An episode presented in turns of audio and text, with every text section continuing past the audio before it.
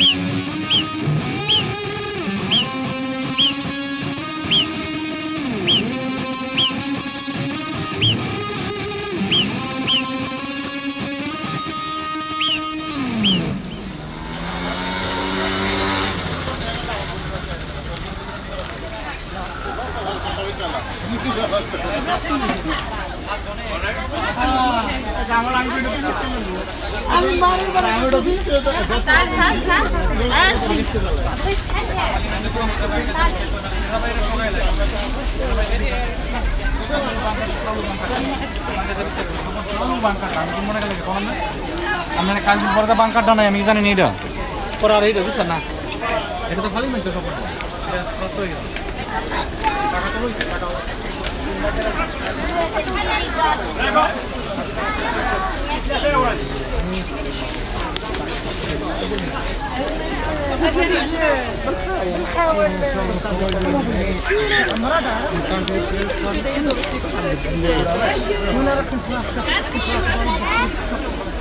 Yeah.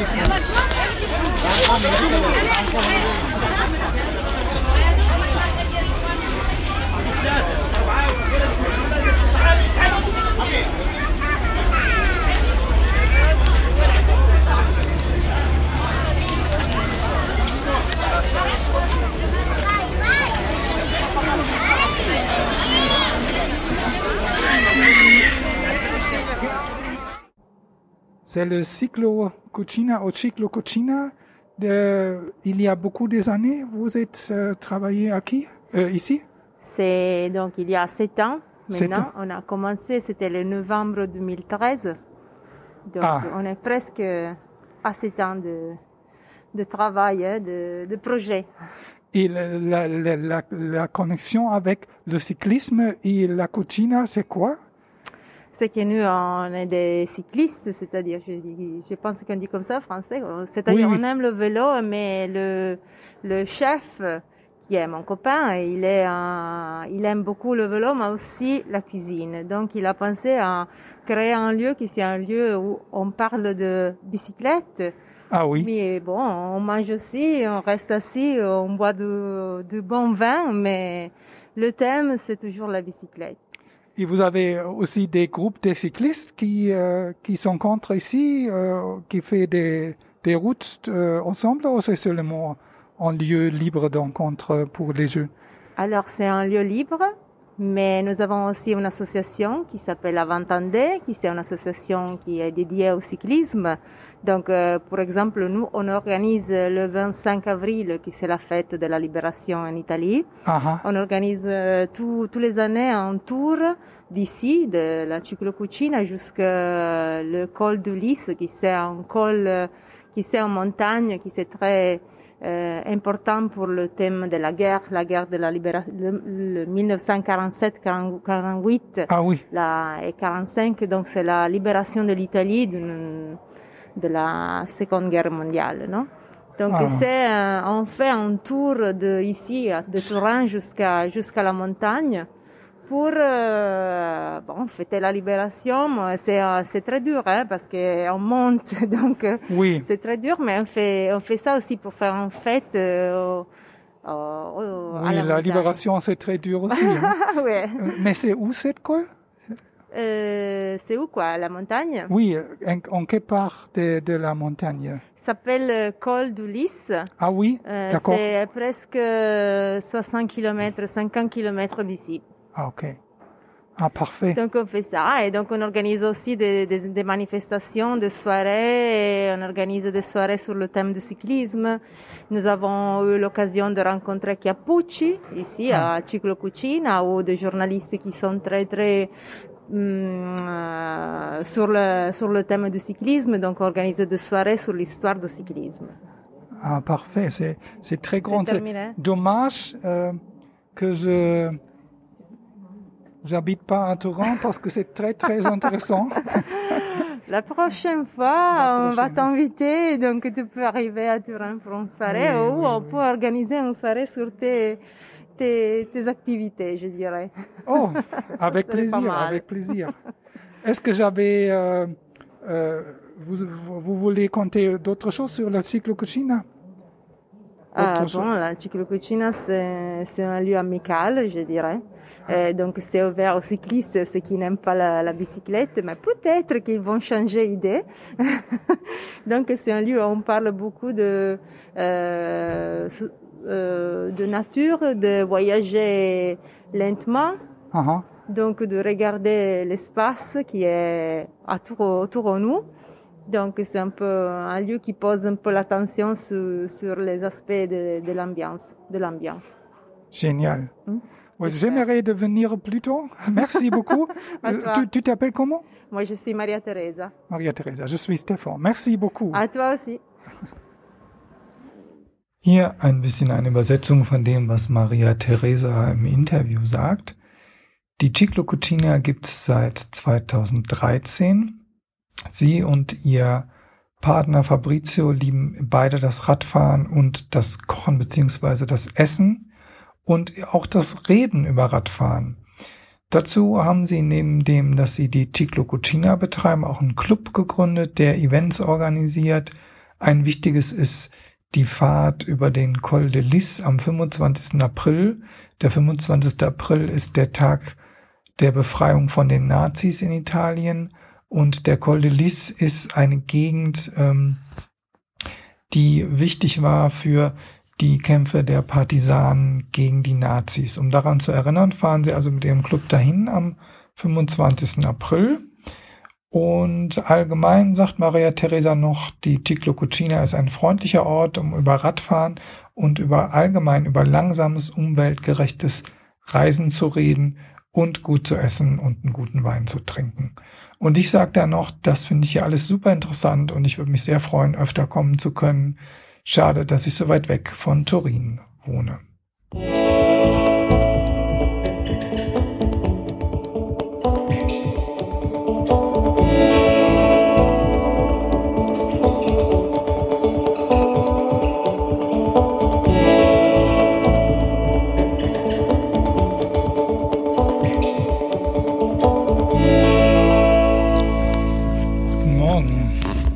Grüezi, ciao und salü.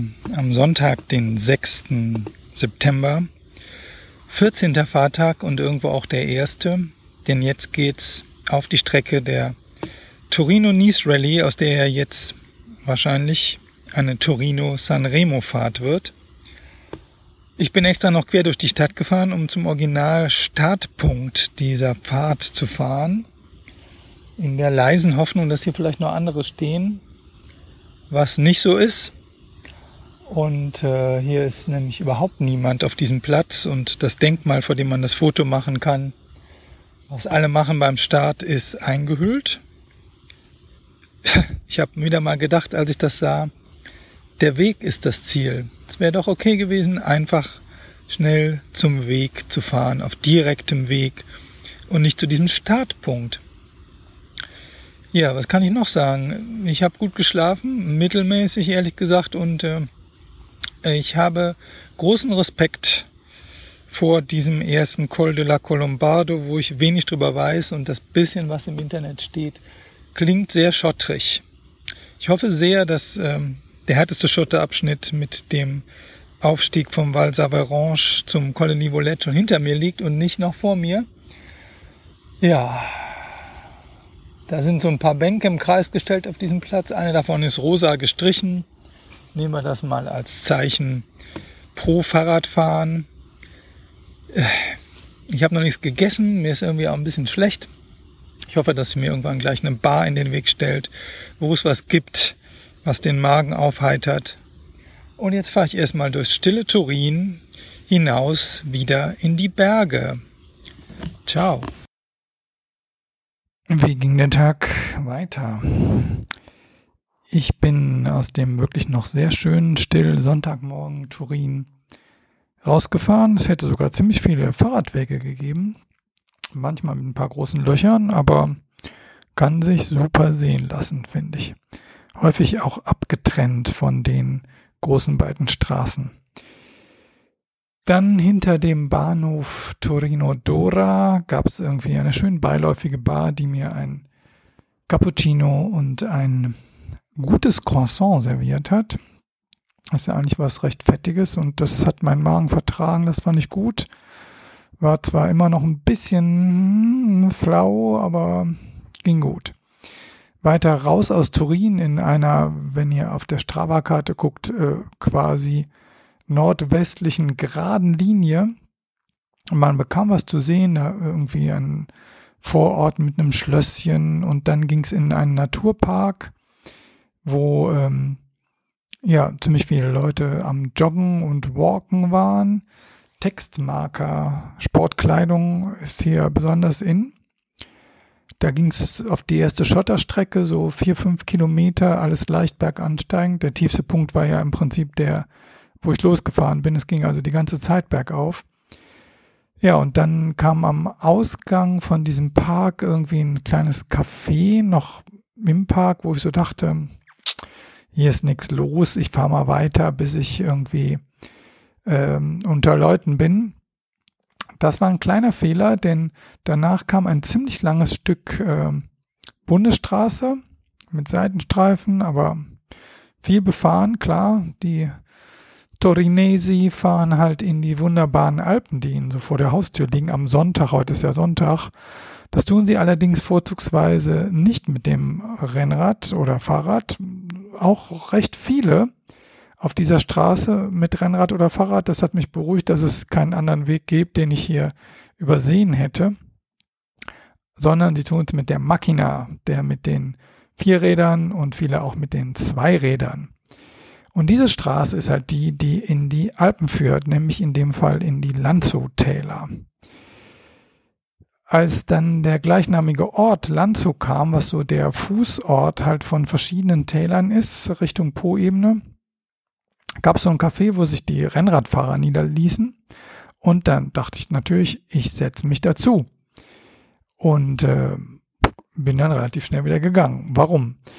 Ähm, ich habe eine Cola bestellt, und die kam und kam nicht. Und irgendwie, ich weiß nicht, ob die Wirtin blöd auf mich reagiert hat, weil ich einen Stuhl von drinnen nach draußen genommen habe. Damit wollte ich es aber eigentlich nur leichter machen, weil ich dadurch im Prinzip einen Platz mehr geschaffen habe, indem ich nämlich auf den Tisch verzichte. Aber gut, vielleicht habe ich gegen irgendwelche Regeln verstoßen.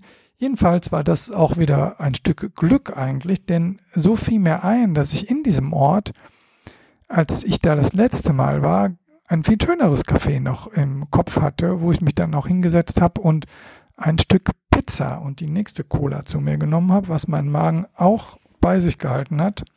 Von daher dachte ich irgendwie, das war heute Morgen wirklich ziemliche Aufregung und jetzt geht's wieder.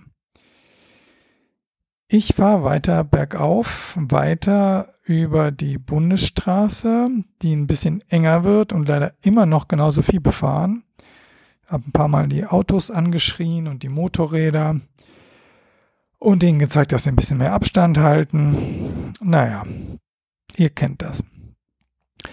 Und äh, dann kam der Ort View, V-I-U, der ähm, offenbar auch vom Giro d'Italia besucht worden ist im letzten Jahr. Da stehen nämlich dann immer so entweder tatsächliche Fahrräder, die rosa angemalt sind oder irgendwas, was man zu etwas gebaut hat, was so ähnlich aussieht wie ein Fahrrad.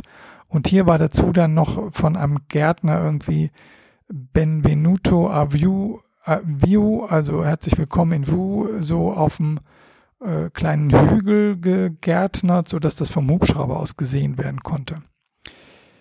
Ja, das war noch ein sehr belebter Ort und äh, ich war schon ziemlich K.O. Es ging ja, wie gesagt, die ganze Zeit bergauf bin in einen Laden und ich habe gemerkt, wie K.O. ich war daran, dass ich irgendwie orientierungslos hin und her und wo ist denn jetzt, wo gibt's hier Bananen und irgendwie gleichzeitig gestresst, weil es dürfen nur vier Leute im Laden und draußen warten welche. Naja, ich habe es also geschafft, eine Banane und die dritte Cola des Tages zu kaufen und die in Ruhe auf einer Bank vor dem Laden zu mir zu nehmen. Und apropos Ruhe, hinter View wurde es dann auch tatsächlich ruhiger. Das scheint also das große Ausflugsziel gewesen zu sein.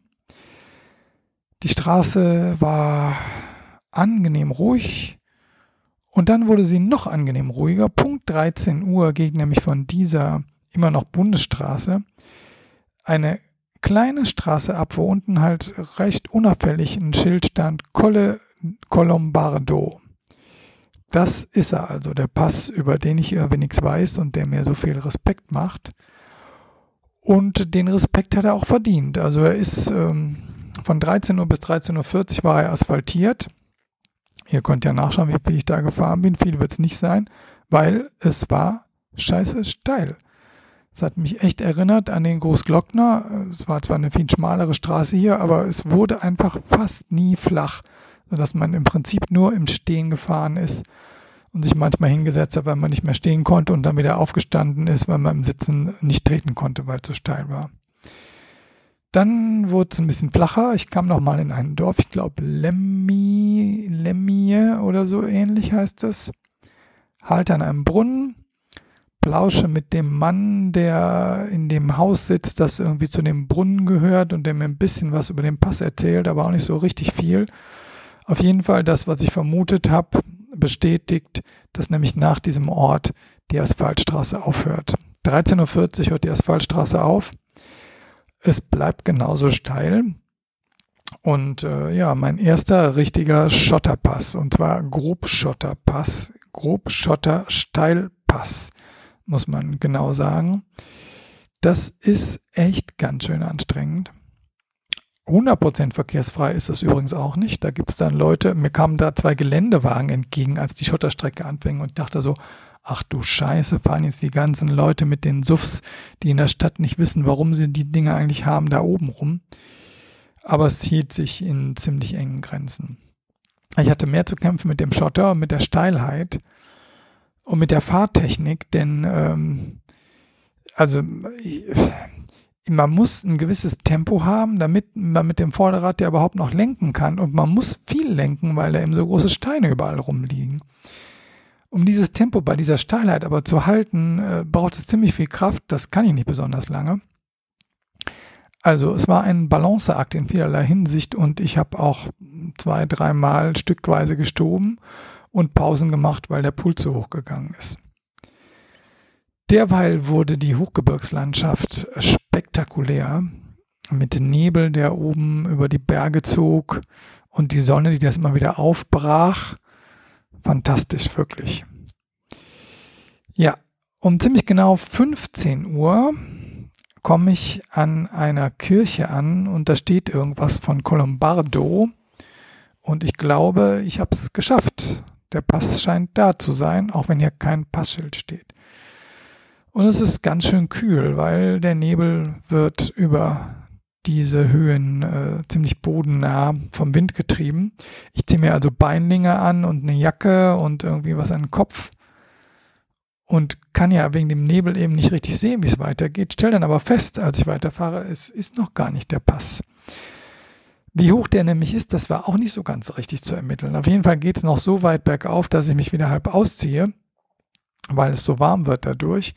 Und äh, bei mir sagt Strava, dass das Ganze auf 2080 hochging, von 400 Meter in Turin oder so. Ja, ging hoch, ging hoch, ging hoch und dann ging es irgendwann runter und mir tun jetzt noch die Hände weh davon, denn das Runterfahren auf so Grobschotter ist auch kein Spaß. Also da muss man ziemlich balancieren. Vielleicht muss ich auch mit dem Luftdruck noch ein bisschen experimentieren. Jedenfalls habe ich es total abgefeiert, als um 15.40 Uhr die ersten Asphaltstücke kamen und war dann ziemlich traurig, als die nach ein paar hundert Metern wieder aufhörten, aber es wurden immer mehr und dann war es ganz Asphalt.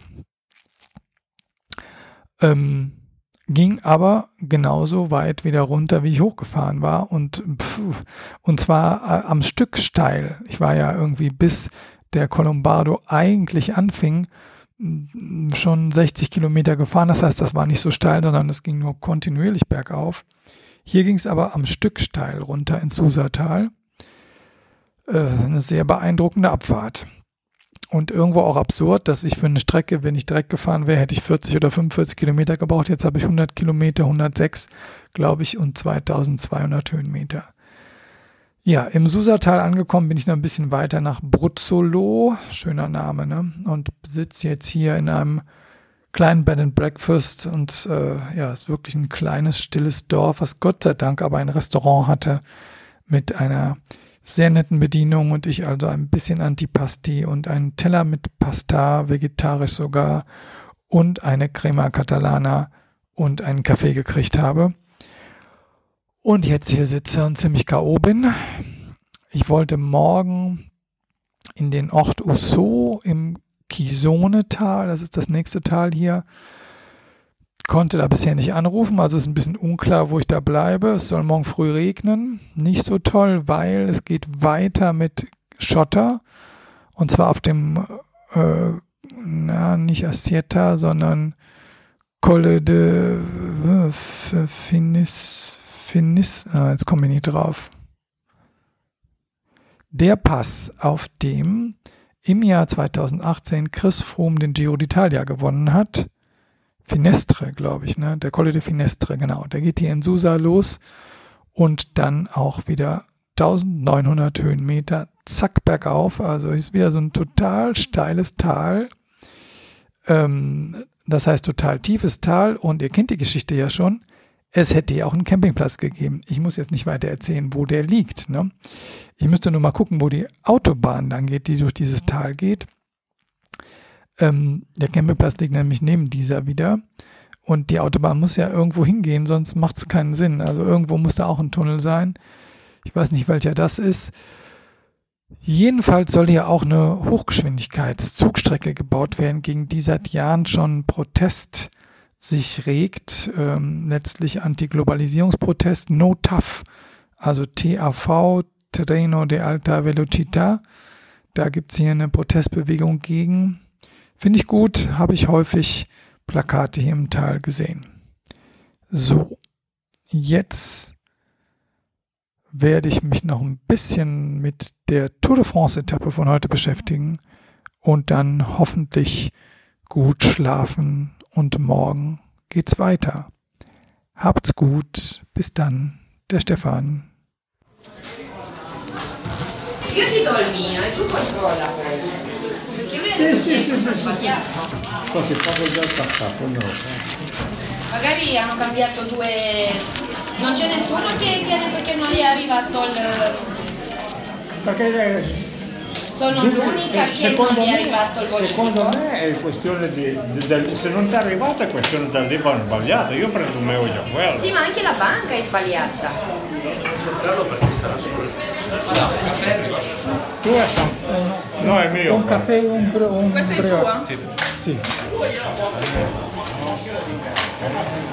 Tu è Banca San Paolo. Io ho Banca San Paolo. E sul conto ho fatto un bonifico alla Banca Unicredit. Grazie.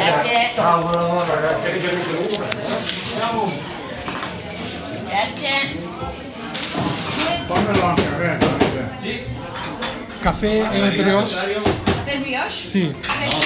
Ah, va bene, grazie, buona giornata. Ciao.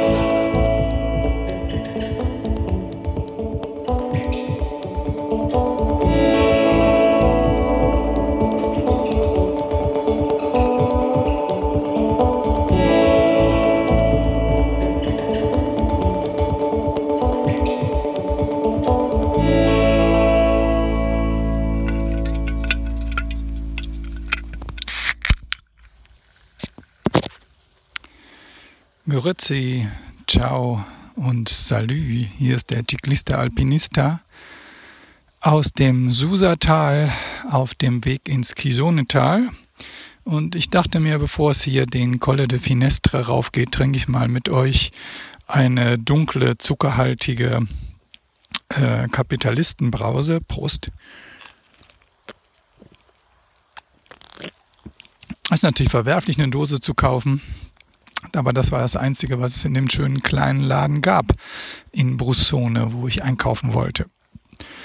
Gestern noch ein kleiner Nachtrag. Der Wirt aus dem Bed and Breakfast war tatsächlich der erste, der ähm, die Torino-Nice Rally kannte, der mich nämlich fragte, ob ich denn nach Nizza unterwegs sei und dass das dieses Jahr doch nicht so toll sei.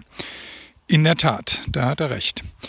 Ähm, ja, was gibt sonst noch zu erzählen? Heute Morgen wieder eine kleine Umentscheidung. Ich hatte mir erst in den Kopf gesetzt, ich fahre in das Städtchen Susa und trinke da noch einen Cappuccino.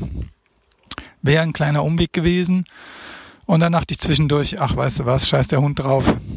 Ich fahre direkt Richtung Colle de Finestre und bin dadurch in dieses Brussone gekommen, was ein total netter Ort war mit offenbar so ökosozialem Milieu und auf dem Platz, dessen Name an einen Partigiani erinnerte, ähm, gab es äh, den Café und äh, der Café war aus einem aus einer Mischung aus Café und Buchhandlung, also wirklich sehr sehr nett. Diesen kleinen Laden, wo ich hier diese Brause draus trinke, also wo ich das gekauft habe. Ja, dann ging es ein Stück über die Bundesstraße und jetzt stehe ich hier an der Via degli Alpi in der Frazione tra due, tra due Rivi. Über zwei Flüsse scheint sie also irgendwie zu gehen. Und ich vermute, dass es hier jetzt auf den Colle de Finestre geht, der äh, in den Giro d'Italia eine Geschichte hat, wovon ich nur eine Story kenne, nämlich die von 2018 als Chris Froome ähm, schon hoffnungslos zurücklag, weil er irgendwie ein paar schwache Tage hatte vorher und dann hier seine Attacke geritten hat, wobei das nur einer von mehreren Pässen waren, wo er insgesamt dann drei Minuten auf Tom Dumoulin rausgeholt hat und diesen Giro gewonnen hat. Prost auf Chris.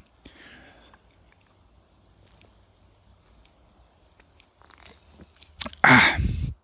Ja, da wären wir natürlich beim Thema Doping dann. Ne? Ich nehme ja gerade Zucker und Koffein zu mir.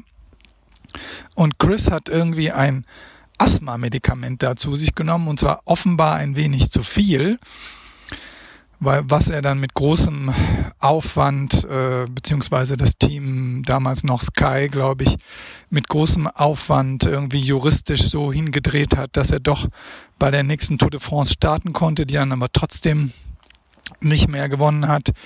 Ähm, ja, und das heißt ja, dass irgendwie so viele Fahrradprofis Asthma haben. Das sei schon sehr, sehr auffällig. Ich kann euch nur sagen, ich schnaufe hier so ein bisschen und äh, war auch in Turin nochmal in der Apotheke.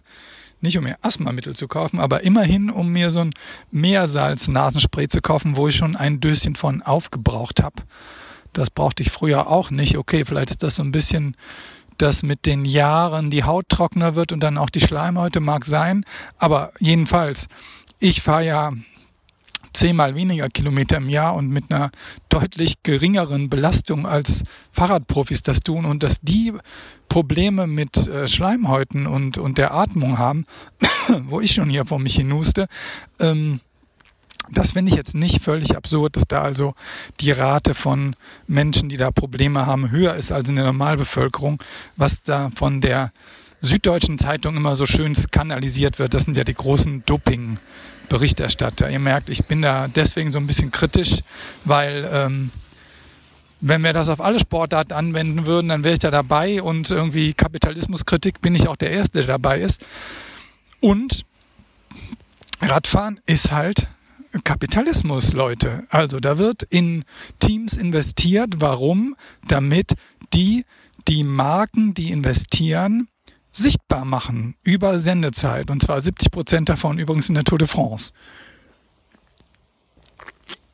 Das sind die einzigen Einnahmen der Teams und die einzige Basis für die Gehälter der Fahrer. Im Gegensatz zum Fußball, wo ein großer Teil der Einnahmen über die Senderechte des Fernsehens kommt, sind die also beim Radsport total darauf angewiesen, dass die Sponsoren was zahlen. Ne? Daran könnte man zum Beispiel was ändern. Das wäre immer noch im Rahmen des Kapitalismus. Aber dass im Kapitalismus sozusagen investiert wird und da ein Return of Investment erwartet wird, Ja, das ist so. Ich bin der Erste, der das mitkritisiert. Aber solange ich das nicht in den Blick nehme, habe ich nicht verstanden, warum es im Radsport und in allen Sportarten Doping gibt. So, Ende dieser Predigt. Kurz zurück zum Susatal. Ähm, ich bin auch vorbeigefahren an einer sehr schönen Ecke. Da war so eine Regenbogenfahne, wo ich angehalten habe und die fotografiert habe. Und äh, da stand dann, dass, äh, also war natürlich auch diese Initiative gegen den Hochgeschwindigkeitszug in dem Tal hier aktiv, No Tough. Und äh, da stand, dass ein Kilometer Hochgeschwindigkeitsstrecke, der gebaut wird, ungefähr 1000 Plätze in der Intensivpflege ausmachen würde. Also das war ja schon mal ein schöner Vergleich. Und das Interessante, apropos Kapitalismuskritik, ähm, dieser Mensch, der das so öffentlich ausgestellt hat, der an seinem Grundstück, ist offenbar auch Radsport-Fan, weil es war einer dieser Pfeile da, der beim Giro d'Italia die Fahrer weist und auch einer Pfeile, äh, der Pfeile, der bei der Tour de France die Fahrer weist. Also, niemand ist ganz kohärent, ganz konsequent. Ne? Auch Leute, die den Kapitalismus kritisieren, dürfen Radsportfans sein. Ich würde es ja auch gucken, wenn es weniger kapitalisiert wäre. Und noch schöner selber fahren und das mache ich jetzt auf den Colle de Finestre. Und äh, ja, ich habe mir vorgenommen, es sind, ich glaube, 1600 Höhenmeter ab hier bis zum Gipfel und mich alle 400 Höhenmeter, also ungefähr so, mal zu melden mit dem Stand der Dinge. Mal gucken, ob ich dran denke. Bis später. Wie versprochen, 400 Höhenmeter weiter oben die nächste Meldung von mir. Also es sind 380 Meter und 50 Minuten. Ich kann also von 400 Höhenmeter in der Stunde vielleicht ungefähr ausgehen. Jetzt bin ich definitiv auf der Passstraße vom Col de la Finestre. Die Provinz Turin erinnert alle Kilometer ungefähr dran, dass der Pass vom 1. November bis zum 15. Juni von Kilometer 3 bis Kilometer 29 gesperrt ist. Eccetto autorizzati. Ja, es ist kühl geworden. Es geht durch den Wald. Erst war es ein wunderschöner Kastanienwald. Jetzt kommen langsam die Nadelhölzer. Kiefern sind hier gerade vor mir. Und ich habe die 400 nicht ganz voll gemacht, weil hier gerade mal eine kleine Lichtung ist, wo ich stehen kann. Da ist es nicht ganz so kühl, um Pause zu machen. Im Verhältnis zu gestern ist das alles noch gut fahrbar. Noch ist auch Asphalt. Ach, apropos, am Ortsausgangsschild des letzten Dorfes, es kam noch eins, Meana di Susa, stand geschrieben Asphalto no. Also offenbar scheint es irgendwelche Ideen zu geben, das Stück, was nicht asphaltiert ist, zu asphaltieren und Leute, die das nicht wollen. Ich sage euch dann oben, wie ich äh, mich da positionieren würde. So, also, wir sind auf 870 Meter. Das heißt, nächste Meldung auf ungefähr 1270. Mal sehen, ob ich es bis dahin auch in einer Stunde schaffe und ob es da noch asphaltiert ist oder schon nicht mehr. Bis dann. 13.25 Uhr, 1280 Meter. Die nächsten 400 Höhenmeter sind gefahren. Ich bin immer noch im Wald. Äh, interessanterweise immer noch Laubwald auch. Und äh, ja, es ist schon so kalt, dass äh, sobald ich stehen bleibe, ich mir was angezogen habe. Und ich bin auch schon so lange unterwegs, dass, äh, vielleicht hört ihr das, ich mir ein paar Chips nehmen muss. Es ist immer noch Asphalt auch, habe ich ja schon gesagt. Und äh, ja, das Tolle ist ja bei solchen äh, Schotterpässen, die kommen, der Schotter kommt dann, äh, wenn man eh schon ziemlich K.O. ist. Das habe ich ja gestern gelernt. Und dann noch die Koordination zu halten. Na ja. Also Asphalto, no, ich weiß es ja nicht. Okay, jetzt mal ein paar Chips und dann die nächste Meldung auf 1680 Meter. Übrigens war das jetzt hier wieder so ein Serpentinenblock. Deswegen war ich, glaube ich, auch ein bisschen schneller, weil diese Straße einfach beeindruckend gebaut ist mit ganz, ganz vielen kleinen Serpentinen. Bis zu den nächsten 400 Metern. 14 Uhr 42, 1730 Meter Höhe. Ja, ich konnte nicht auf 1680 halten. Das wären ja die 400 gewesen, weil es da ein paar Hunde gab vor einer Alp. Die waren zwar, glaube ich, ganz nett, aber vermutlich hätten die das nicht so nett gefunden, wenn ich genau da ein bisschen podcaste, wo sie ja das Haus bewachen. Und in der nächsten Kurve standen dann sechs Menschen neben ihren Motorrädern. Äh, waren selbstverständlich Männer. Ich finde das schon ziemlich ätzend, dass man selbst hier irgendwie mit den Motorrädern umher berausen ja, will und irgendwie auch darf. Naja, ansonsten, die Straße ist mittlerweile nicht mehr asphaltiert, seit ungefähr 1450 Meter Höhe. Es hat ein bisschen angefangen zu regnen. Äh, ich werde oben am Pass vermutlich auch nichts sehen. Man sieht von hier aus schon die Wolken. Gott sei Dank kann man diese Straße wesentlich, wesentlich besser fahren als gestern den Colle Colombardo, der so steil und schottrig war, dass es echt keine Freude war und ich schon dachte, ob das mit dem Graveln so eine gute Idee war. Vielleicht doch Asphalto C. Aber hier äh, ist es bisher toi toi toi so eine kleine Korngröße, dass äh, ja man wirklich gut fahren kann.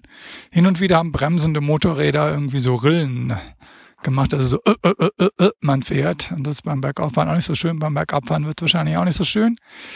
Naja, ansonsten gibt's mehr Aussicht, denn die Waldgrenze ist erreicht. Ne? Kennt ihr ja noch sicher aus dem Erdkundeunterricht. Erst die Waldgrenze, dann die Baumgrenze, dann die Vegetationsgrenze, dann das ewige Eis. Soweit werde ich dann heute doch nicht kommen. So, jetzt Bevor ich weiterfahre, gibt es Saracene Ballocco con farine integrale di grano saraceno e gocce di cioccolate. Fonte di Fibra. Also Schokokekse. 1700, was habe ich gesagt, 30, das heißt, den nächsten Halt, äh, das wird dann schon der Passhalt werden. Ich hoffe nicht allzu sehr im Nebel und ich hoffe auch nicht allzu nass. Bis nachher. 15.56 Uhr, 2170 Meter. Colle de Finestre. Ja, und wenn ihr hier im Hintergrund hier irgendwie Partygeräusche hört, neben mir sind hier einige Autos. Und zwar Renault Fiers. Der, das war die Antwort von Renault auf den De Chevaux, den 2CV, die Ente. Vielleicht kennen es noch einige der Podcast-Hörer. Und die machen hier irgendwie eine Alpen. Rallye, eine Transalp mit dem Auto. Ihr hört an meinem Tonfall, wie ich das finde. Vor allen Dingen ist das ja jetzt nicht das erste Mal, aber trotzdem, ich wünsche mir halt immer noch, wenn man an so einem tollen Ort ankommt, mit diesem majestätischen Ausblick plötzlich auf die andere Talseite, denn das ist ja der Pass, der Übergang in ein anderes Tal, wo auch gerade noch irgendwie die Wolken und die Sonne miteinander spielen und immer wieder Flecken von dem tollen Grün der Alpen von der Sonne beleuchtet werden, hin und wieder blauer Himmel, hin und wieder ist alles weiß, dass man da irgendwie Party macht und 100.000 Gruppenfotos und so, anstatt ein bisschen innezuhalten, äh, ist mir fremd, um es mal so zu sagen. Ja, die letzten äh, Kilometer waren doch schon irgendwie ganz schön anstrengend, wobei das mit der Anstrengung, äh, wie soll man soll ich sagen, also das rückt so ein bisschen deswegen in den Hintergrund, weil die Landschaft wirklich so unglaublich toll war und weil, äh, ich will jetzt nicht sagen, man verliert ein bisschen das Bewusstsein, aber naja, irgendwie, äh, man fährt halt langsam und, und äh, Vielleicht ist es irgendwie tatsächlich die geringe Sauerstoffversorgung, aber irgendwie, es ist anstrengend, ohne dass man es gleichermaßen anstrengend findet, wie wenn man jetzt lange irgendwie in der Ebene oder hoch und runter fährt. Nicht so ganz leicht zu beschreiben. Naja, jetzt bin ich hier oben. Der zweite Gravel Pass ist also gefahren und der war Gott sei Dank wesentlich äh, besser zu fahren als der Colombardo. Den Colombardo würde ich mit Sicherheit nicht nochmal fahren. Und das hier, warum nicht? Gerade bei schönem Wetter mit Aussicht wäre es natürlich auch toll. Wobei das hier, diese Aussicht ist auch letztlich auch der Hammer. Ja, was gibt's noch zu sagen? Ich habe mich nochmal darauf konzentriert, mit beiden Beinen gleichkräftig zu treten. Kennt ihr vielleicht auch, dass ihr ein Bein habt, wo man eigentlich mehr mittritt? Und wenn man so lange bergauf fährt, das waren ja jetzt tatsächlich vier Stunden. Ja, 20 vor 12 bin ich los. Kurz vor vier bin ich jetzt oben. Eins, zwei, drei, vier. Dann äh, verspannt das dann doch so ein bisschen. Ne? Und ähm, ja, das ist auch so eine Frage der Bewusstheit. Ich trete und trete und trete, versuche mich zu konzentrieren, beide Geine gleich und dann hänge ich wieder irgendwelchen Gedanken nach oder werde auch nur so ein bisschen dumpf und dann geht's wieder rechts, links, rechts, links. Und dann versuche ich mich wieder zu konzentrieren. Rechts, links, rechts, links, rechts, links. Kennt ihr vielleicht auch. So. Jetzt fände ich es super schön, wenn diese Jungs und Mädels da mal abfahren würden. Tun sie aber nicht. Also fahre ich vielleicht zuerst. Ich fahre jetzt runter ins Kisonetal in einen Ort namens Usso, U-S-S-E-A-U-X. Klingt schon sehr französisch, ist ja auch fast Frankreich. Und ähm, das tue ich statt jetzt hier relativ bald rechts abzubiegen auf die Assietta-Straße, wo nämlich die nächste Möglichkeit zu übernachten das Refugio Assietta wäre auf 2500 Meter. Und das hieß, es wären irgendwie nochmal äh, ungefähr 600 Höhenmeter von jetzt. Und das ist irgendwie äh, mir zu anstrengend. Und ich glaube auch, dass das dann langsam kalt werden würde. Ja, jetzt zieht sich hier wolkenmäßig alles gerade zu. Das heißt, ich werde jetzt nicht direkt losfahren, sondern vielleicht ein bisschen auf bessere Sicht warten. Ich kann euch noch sagen, dass hier oben erstens ein Schild steht, das darauf hinweist, dass hier häufig Radfahrer fahren, dass man noch bitte 1,5 Meter Abstand halten soll. Äh, ich kann euch sagen, dass die Abfahrt jetzt asphaltiert ist, was ich sehr begrüße.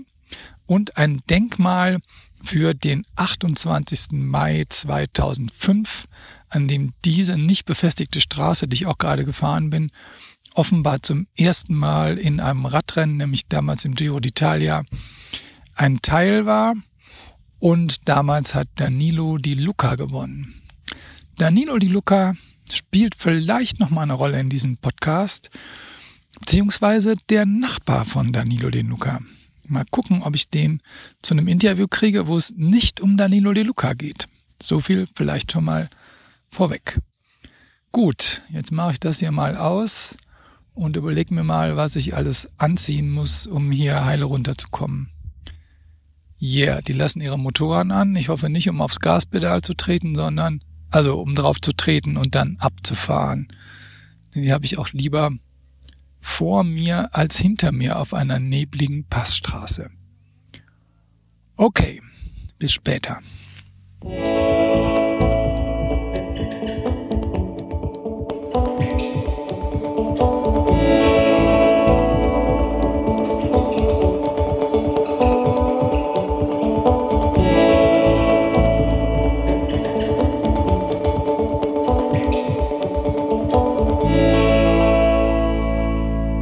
Ja, noch ein kleines Tagesfazit vom Tag über den Colle de Finestre.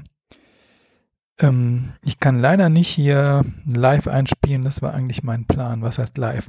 Also auf YouTube mir eine der beiden Überfahrten des Giro d'Italia im Hintergrund laufen lassen und das dazu kommentieren, weil es in diesem Dorf, wo ich hier runtergefahren bin, Usso, kein Internet gibt in den Häusern, unerhört, aber wahr. Dafür gibt's äh, einen lustigen kleinen Dorfplatz. Also eine wunderbare Eigenschaft dieses Dorfes ist, dass es so alt ist, dass da einfach keine Autos dazwischen passen. Das heißt, es gibt am Rande des Dorfes einen Parkplatz und im Dorf eben keine Autos. Ist das geil? Wie schön wäre eine Welt ohne individualisierten, motori motorisierten Individualverkehr, so. Ich überlege glatt, ob ich hier nicht zwei Nächte bleibe. Zumal das Zimmer auch das Schönste ist bisher. Naja, was ich sagen wollte ist, aber an diesem Parkplatz gibt's einen kleinen Dorfplatz gemacht aus einer Holzbank und einem Geviert aus Holz, äh, also einem Holztisch und einem Geviert aus Holzbänken. Daneben ist ein Geldautomat und an diesem Geldautomat ist offenbar der Satellit, der das Internet aus der Luft fischt und auch direkt ein WLAN. Also nur da gibt's irgendwie funktionierendes Internet und richtig telefonieren kann man da auch nicht.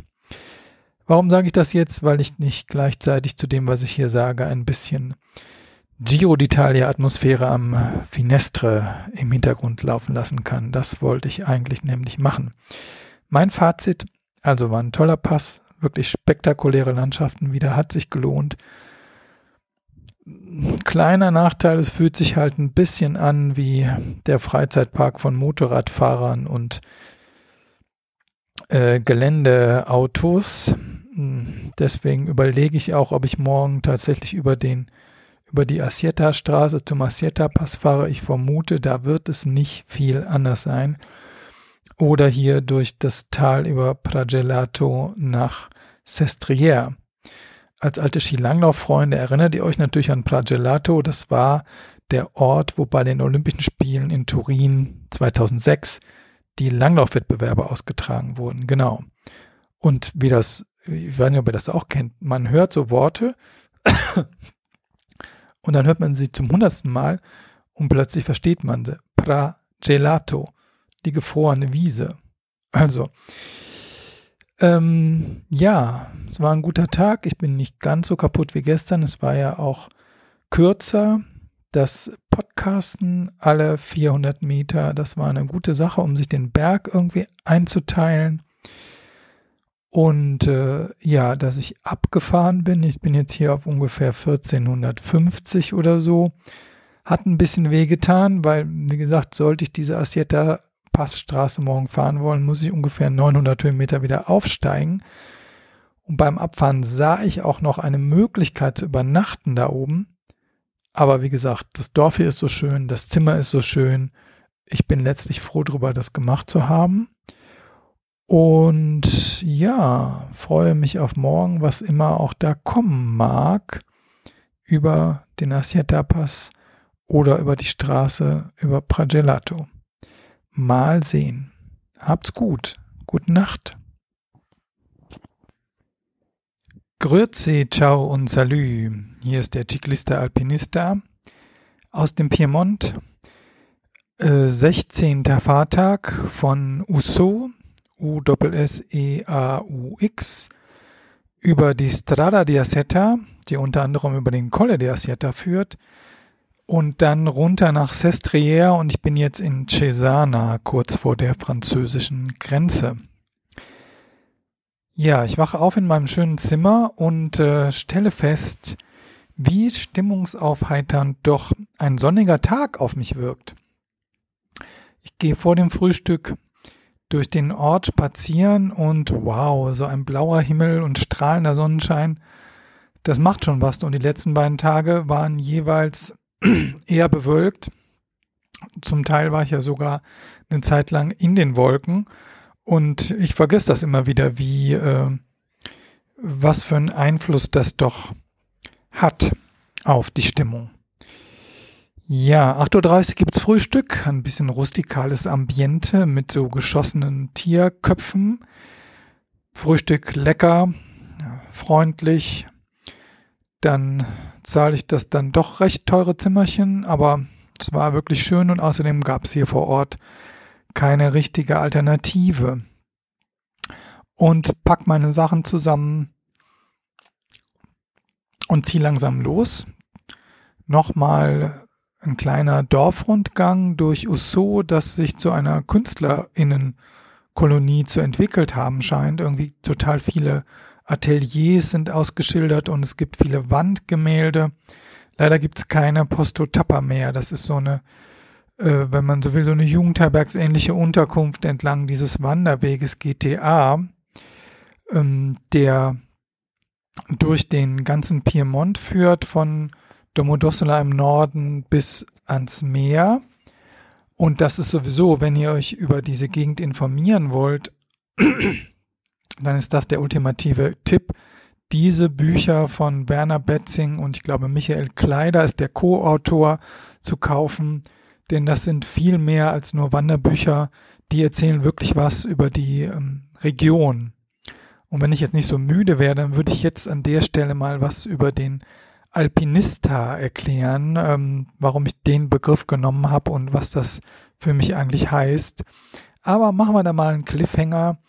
Empfohlen seien euch auf jeden Fall die Bücher von Werner Betzing. Findet ihr auch ein paar PDFs im Internet und in eurer gut sortierten Stadtbibliothek sollten diese Führer über den GTA Nord und Süd auf jeden Fall stehen. Und selbst wenn ihr nicht wandert, um über diese Region und überhaupt über den Blick auf Regionen und, und, und Gegenden und deren Kultur was zu lernen, äh, ich habe da total viel von gelernt.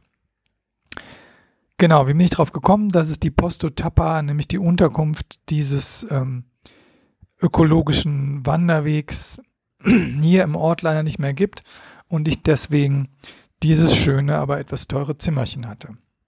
So, 10 Uhr, Punkt 10 Uhr, die Glocke schlägt, ich fahre los in den sonnigen Tag und die Beine sind schwer. Ziemlich schwer. Es geht erstmal noch recht lange über Asphalt, ähm, denn äh, ich bin ja gestern vom Colle de Finestre bis hier runter gefahren. Eigentlich wäre die Strecke von der Torino-Nice Rally ziemlich unterhalb, bald unterhalb 100 Höhenmeter, 150 auf den Colle de Assietta, auf die Assietta Straße eingebogen. Und das muss ich halt jetzt wieder hochfahren. Fällt mir schwer, aber geht halt irgendwie. Ähm, in Uso gab es keinen Supermarkt, so dass ich zwar mit Wasser ausgestattet bin, aber nicht mit den notigen äh, Carbohydrati und anderen Lebensmitteln, um diesen Tag durchzustehen, von dem ich weiß, dass da zwar ein Refuge kommt auf 2500 Meter, aber sonst auch nichts. Also halte ich nochmal an dem kleinen Bauernhof mit Unterkunftsmöglichkeit und Café. Agriturismo heißt das hier, kurz bevor es auf die Asieta Straße geht. Und äh, irgendwie habe ich einen Frosch im Hals. Und äh, ja, das ist sehr netter, auch wenn der Cappuccino leider wieder mal schlecht ist. Aber das Stückchen Kuchen dazu ist sehr lecker und ähm, der Ort ist irgendwie auch sehr schön. Ich weiß gar nicht, warum ich den gestern so unwirtlich fand, dass ich ihn einfach rechts hab liegen lassen und gar nicht danach geguckt habe, ob ich hier übernachte. Heute konnte ich mir das sehr schön vorstellen. Außerdem haben die Leute Humor. Hier steht nämlich äh, neben dem Schild, dass Hunde doch bitte an der Leine zu nehmen sind auf dem Gelände des Bauernhofs, auch ein Schild, dass äh, man den Hund weder Pipi noch Popo lassen machen darf. Das finde ich eine lustige Formulierung und ich glaube, sie ist auf Italienisch genauso lustig. Weder Pipi noch Popo darf er also machen. Darf der Gast ihn machen lassen. So. Okay. Es geht also los. Der Asphalt hört wieder mal auf und diese Assietta Straße beginnt. Ja. Was halte ich von dieser Straße? Ähm, Ihr merkt schon an dieser Anmoderation, ich bin da durchaus gespalten. Es war ziemlich, ziemlich, ziemlich anstrengend. Es war mm, nach meinem Dafürhalten wieder zu grob steinig, also sehr anstrengend, vor allen Dingen runterzufahren, hochzufahren, aber auch, man war eigentlich dauernd am Suchen, wo ist denn hier eine Fahrlinie, die äh, einigermaßen Radfahren zulässt. Und dann wechsle ich von links nach rechts, von rechts nach links in die Mitte. Ähm, dann gibt's halt die Motorräder. Ähm, ich bin hier nicht alleine. Das ist interessant, wenn ihr euch Videos anguckt von dieser Torino-Nice Rally. Zum Beispiel gibt's da einen von Bomb Track, wo der natürlich Werbung macht für dieses Fahrrad, aber Komischerweise sind diese Radfahrer da erstens immer alleine. Es gibt also keine Motorräder oder Autos und ich sage euch, die gibt es sehr wohl. Und äh, zweitens, die fahren auch immer nur runter. Ja? Und das sieht auch immer so leicht aus. Ist nicht der Fall. Also ich bei weitem den großen Teil des Tages fahre ich hier bergauf. Die Steigung ist meistens okay, aber mit dem Schotter halt anstrengend. Das Bergunterfahren ist super anstrengend. Ähm, und äh, ja, vielleicht der Reihe nach. Dann kommt also der Colle der Assieta, 2421 Meter. Wieder bin ich natürlich nicht allein, sondern es stehen Motorräder, Autos, weiß der Teufel noch was da. Ähm, der Colle der Assieta ist, hm, wie ein Pass definiert ist, halt der niedrigste Übergang von einem Tal ins andere. Diese Straße hat damit aber eigentlich nichts zu tun. Die hat eigentlich überhaupt keinen, wenn man so will, überhaupt keinen Sinn, weil also der Col de Assieta ist quasi ein Wanderweg, der quer zu der Straße liegt. Die Straße quert den Col sozusagen nur. Das heißt, danach geht es erstmal noch weiter bergauf und zwar nicht unerheblich, noch über 100 Höhenmeter weiter. Dann kam das Refuge, das heute leider zu hatte. Gott sei Dank hatte ich also unten mir ähm, eine Tüte Chips gekauft und noch von gestern ein paar Kekse. Die Tüte Chips ist nicht geplatzt. Das ist ein lustiges Experiment, nämlich der Luftdruck, der sinkt ja, je höher man kommt und die Tüte Chips wird irgendwo im Tal eingetütet und das heißt, die bläst sich, bläst sich, bläst sich, bläst sich auf und ist Gott sei Dank nicht geplatzt, bevor ich sie gegessen habe. Leckere Sorte übrigens mit Zitrone ein bisschen drin, also coole Sache. Nicht so cool, dass dieses Refuge eben nicht auf hatte. Es gibt auch kein Wasser da. Langsam ist mein, was wird mein Wasser knapp. Ich hätte heute doch zum ersten Mal meine drei Trinkflaschen voll machen sollen. Und habe heute Morgen noch dran gedacht, ob ich die dritte nicht, äh, ob ich da nicht irgendwie doch besser so eine Halterung fürs Werkzeug einbaue oder so. Tja.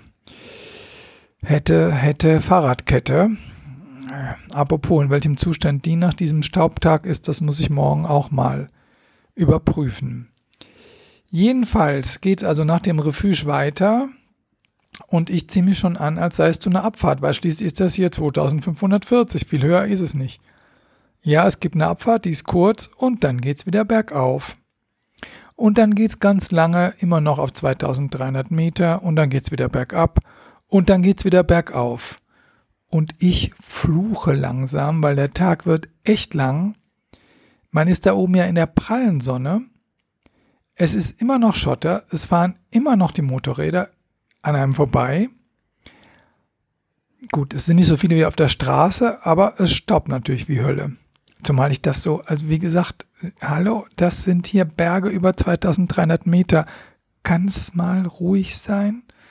Oder irgendwie Schafsglockengebimmel und Murmeltierpfeifen, das ist ja okay. Okay, also weiter, weiter, weiter. Kein Wasser mehr zum Trinken nichts mehr zum Essen. Ziemlich anstrengend das Ganze. Endlich geht's irgendwann dann doch definitiv runter. Und bevor ich jetzt erzähle, wie das weitergeht, das ist natürlich die Hammer-Aussicht den ganzen Tag. Ne? Man sieht den Mont Blanc im Hintergrund, man sieht runter ins Kisonetal auf die andere Seite Richtung Monte Rosa, man sieht ähm, in das Susatal noch runter. Das war halt ein militärisch genutzter Weg und der sollte Überblick verschaffen. Ja, okay, das tut er. Und auch das wird irgendwann, also mir zumindest wird das irgendwann komisch, weil es so, äh, also so lang anhalten ist, dass es irgendwo seinen Effekt verliert. Ich weiß nicht, ob ihr wisst, was ich meine, aber es wird wie sozusagen zur, zur äh, Post, äh, zur Fototapete. Denn, also der, äh, also mein Regel, Erleben von solchen Blicken auf Berge ist, ich fahre aus dem Tal los, dann geht's rauf erst durch den Wald, der Wald hört irgendwann auf, wenn ich Glück habe, ist es nicht neblig, dann habe ich diese Blicke, dann fahre ich wieder runter, tauche in den Wald ein und der Blick ist weg. Heute ist der Blick den ganzen Tag so. Es mag ja sein, dass das gigantisch ist. Mir wird's also mag komisch klingen, aber mir wird es tatsächlich irgendwann zu viel. Zumal ich ja gar nicht dauernd gucken kann, weil ich auf diesen Weg glotze wie blöd, damit ich nicht über irgendwelche Steine stolpere. Ja, dann geht's also bergab und mir tun jetzt noch die Handgelenke weh, wenn ich nur daran denke. Bin mal gespannt, wie die sich morgen anfühlen. Und als der Asphalt endlich kommt, kurz vor Sestria, dem höchsten Ort Italiens mit 2030 Metern, bleibe ich stehen und sage Halleluja und da stehen zwei von meinen Motorradfreunden, sind allerdings sehr freundlich und empfehlen mir dieses Hotel, in dem ich hier bin. Und das nehme ich dann mal als Zeichen. Ich hatte ursprünglich den Plan, noch irgendwie nach Frankreich auf dem Campingplatz zu fahren, aber hä, hallo, das wären nochmal 500 Höhenmeter und die fahre ich heute bestimmt nicht mehr. Die Strecke war nicht lang, aber sie war einfach super, super anstrengend. Also nehme ich mal deren Tipp an und bleib nicht in Sestriere, dem höchsten Ort Italiens, der aber halt ein Wintersportort im Sommer ist, von Tristesse, also ein, wie soll ich sagen, ein äh, äh, Tourismus industriell geprägter, äh, verdichtete Bausubstanz und so weiter, Wintersportort im Sommer. Äh, da schreibt übrigens Tim Moore auch in seinem Geronimo-Buch, der fährt nach Sestriere, weil der Giro d'Italia 1914 schon dahin gefahren ist, wie das da aussieht heute, beziehungsweise vor zehn Jahren aussah. Es ist immer noch sehr ähnlich.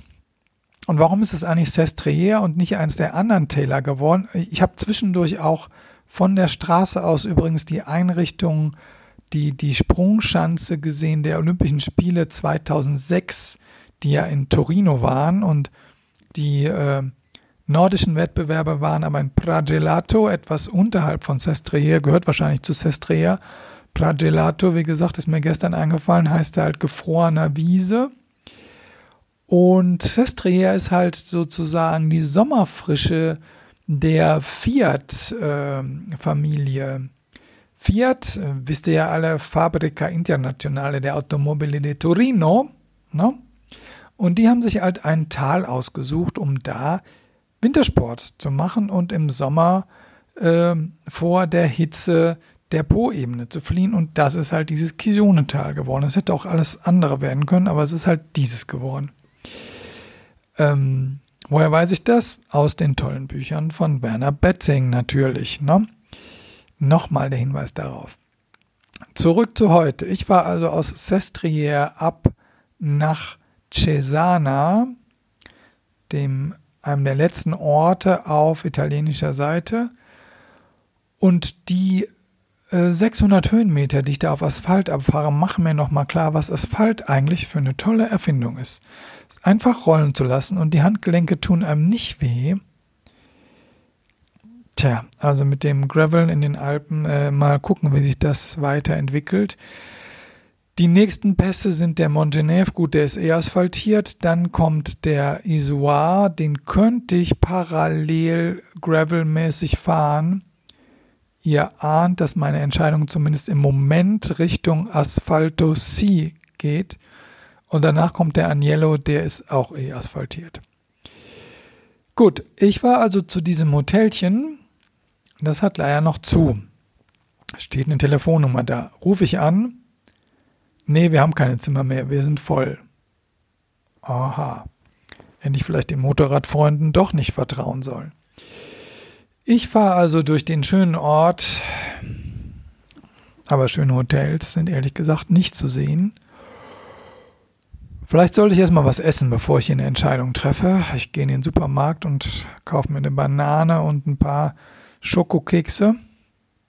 Mittlerweile ist Viertel vor sechs. Um sechs Uhr soll da jemand kommen zu dem Hotel. Und dann denke ich mir, vielleicht ist es ja was anderes, leibhaftig da zu sein, als zu telefonieren.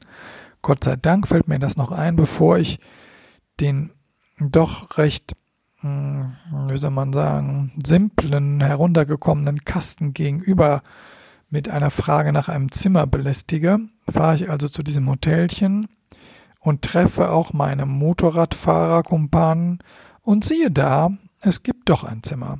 Zwar leider keine Halbpension, aber das Zimmerchen, in dem ich jetzt bin, mit einem guten Bett, einem guten Internet, einer warmen Dusche, einem Salat und Ravioli mit, äh, wie heißt dieser rote Salat?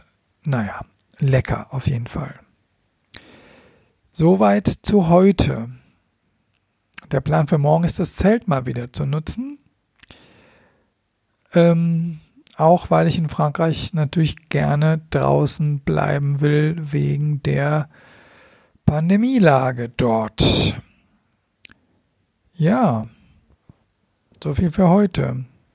Von der Etappe 16 von Usso über die Assietta Straße nach Sestriere und Cesana. Ich hoffe, ihr alle, die ihr das hört, hattet auch einen schönen Tag und grüße euch. Habt's gut. Ciao, der Stefan.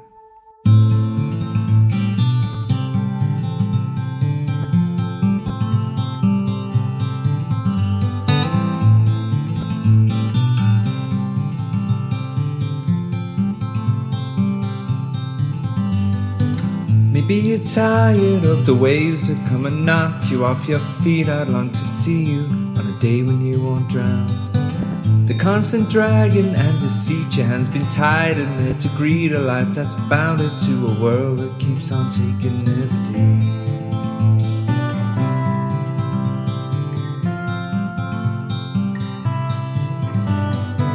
Maybe you're tired of the strains, the lonely highs, the constant rains that seep right through you on the days you're coming down.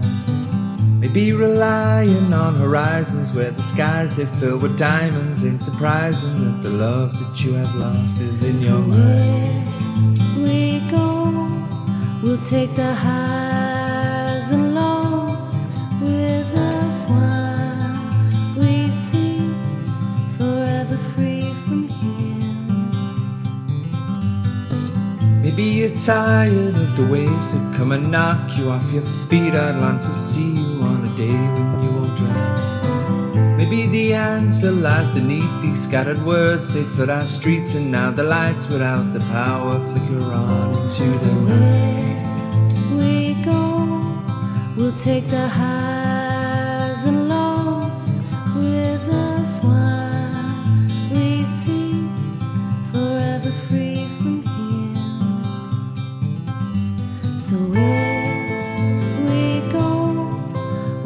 the high.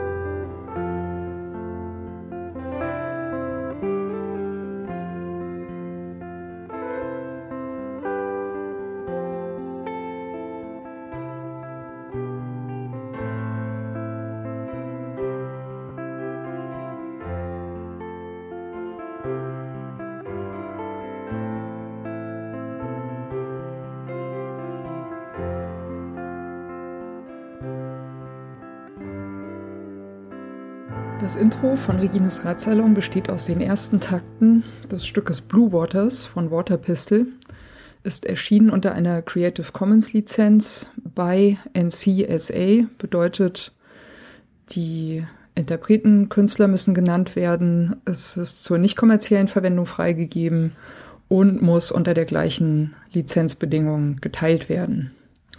Hineingemischt in diese ersten Takte ist ein ähm, Sample, das heißt Bicycle Passing von Bescu, ist aus dem Free Sound Archive. Und zum guten Schluss haben wir am Ende noch ein Stück, das heißt Horizons, ist von der Gruppe Train Room und ist auch unter Creative Commons Lizenz erschienen, äh, mit der Bedingung bei, also die Interpreten, Künstler müssen genannt werden. Der Radsalon selbst steht auch unter einer Creative Commons Lizenz und zwar in dem Fall eine bei NC ND Lizenz bedeutet bei der Künstler Interpret muss genannt werden. NC Non-Commercial, also ist zur nicht kommerziellen Benutzung freigegeben und ND No Derivatives, sprich es ist nicht erlaubt, äh, Stücke daraus herauszuschneiden und in anderen Zusammenhängen äh, weiterzuverwenden. Das ist mir vor allem deswegen sehr wichtig, weil ich gerne nicht möchte, dass das, was Gäste oder Menschen im Radsalon sagen, aus dem Zusammenhang gerissen, irgendwo gesampelt und weiterverwendet werden kann. Das Interlude zwischen den Teilen dieses Radsalons ist von David Cheshtai, heißt Point Zero und ist ebenfalls unter einer Creative Commons Lizenz bei Non-Commercial erschienen.